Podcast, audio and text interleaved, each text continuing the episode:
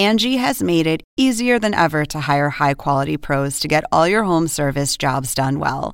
Just bring them your project online or with the Angie app, answer a few questions, and Angie will connect you with local pros who match your specific needs. Or book a service instantly at an upfront price. So join the millions of homeowners who use Angie to care for their homes and get your next home service job done well.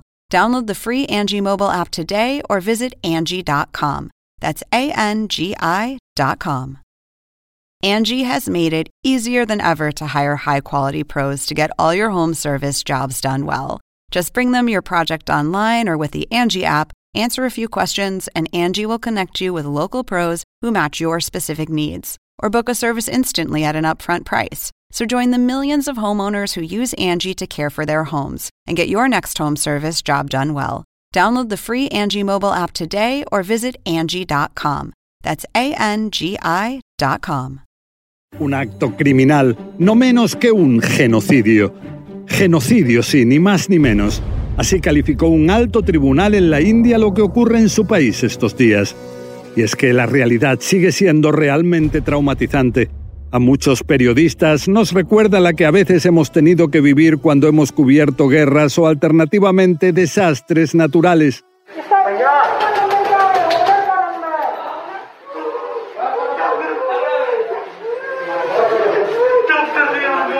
Una situación para muchos indignante, en la que por un lado llega al país muchísima ayuda internacional, entre ella oxígeno, pero por otro muchos siguen asfixiándose, desamparados, incluso dentro de los hospitales.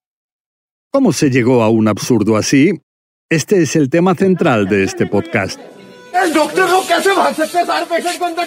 Primero querría referirme a la realidad espeluznante a la que se ha llegado con cada vez más crematorios para hacer frente al creciente número de muertes, con hospitales que no dan abasto frente al aluvión de personas que cada vez más necesitan tratamiento urgente, en dramas humanos difíciles de describir, realmente demoledores.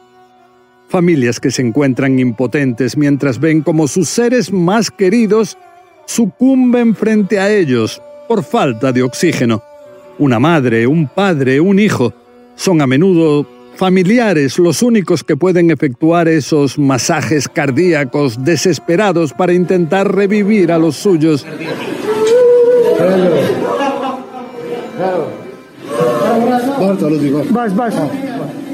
Simplemente no hay suficientes equipos médicos para poder dar respuesta a cifras tan enormes de pacientes.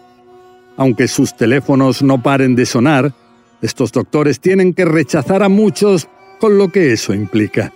O como decía en uno de estos hospitales a CNN el doctor Gupta, nos morimos por dentro. Nuestra función debe ser salvar vidas, no matar a nadie. En los alrededores de los hospitales, CNN ha visto cómo a veces familiares lloran sin consuelo por los suyos, incluso por sus hijos, sin que nadie pueda ayudarles. La situación es tan extrema que hay enfermos en situaciones graves que prefieren hasta huir de los propios hospitales, no solo porque no reciben tratamiento médico y para eso mejor estar en casa, sino porque ver y escuchar justo al lado la agonía de tantos pacientes es espeluznante. Eso sí, resulta que lo que se vive en la India es tan extremo que ha logrado que decenas de países del mundo hayan decidido ayudar a este gigante asiático.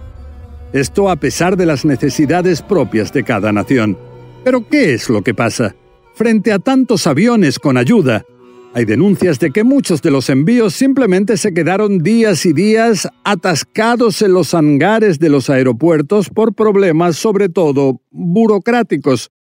Si se ve por un lado que están los medios para intentar salvarse, sobre todo oxígeno, pero por otro muchos continúan asfixiándose en casas y hospitales con 23.000 muertes contadas por las autoridades en solo una semana, la realidad pasa a ser realmente indignante. You have to need doctors to supply the oxygen to the patient. If you'll hit them, then who, who will take care of your uh, patients?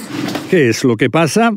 Aparentemente la India no tenía programas preparados de emergencia para hacer frente a una realidad semejante o gestionar todos los procesos. Y como muestra, un botón, se dice. A veces el conteo de las cantidades que acaban de llegar no correspondía al que aparecía en los documentos. Entonces había que efectuar largas verificaciones para certificar la discrepancia.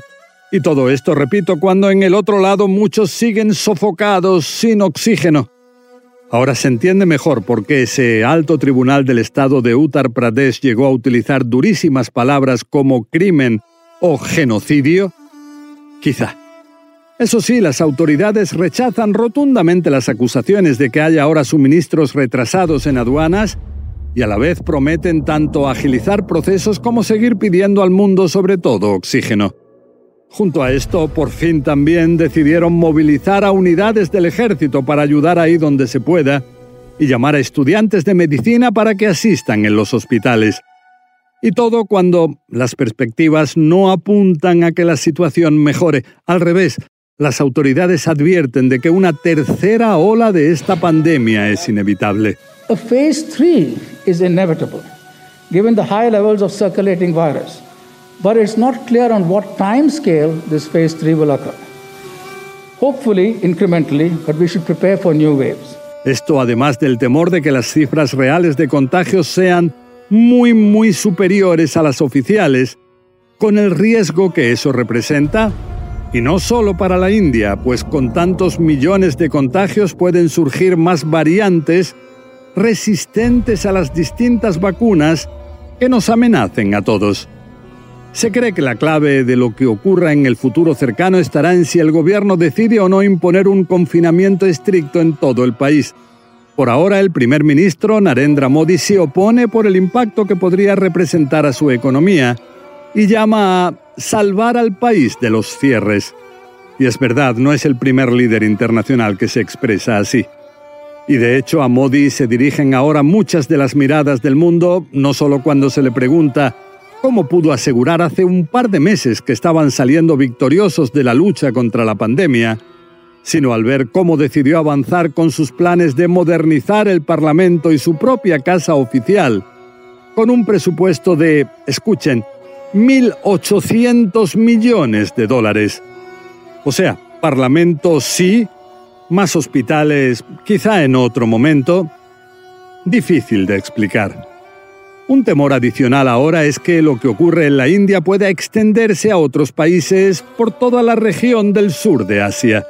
En Nepal, las autoridades muestran su alarma cuando las cifras se van multiplicando y el temor es que se pueda llegar a una situación también desesperada y agravada aún más porque el sistema sanitario de este, uno de los países más pobres del mundo, es bastante más deficiente que el de su vecino. Nepal como ejemplo de un temor que es generalizado. Bueno, hasta aquí este podcast. Les habló José Levi. Espero sus reacciones. La semana que viene regresaremos con más desafíos globales que nos presente este terrible o maravilloso rincón apasionante del universo donde nos tocó vivir.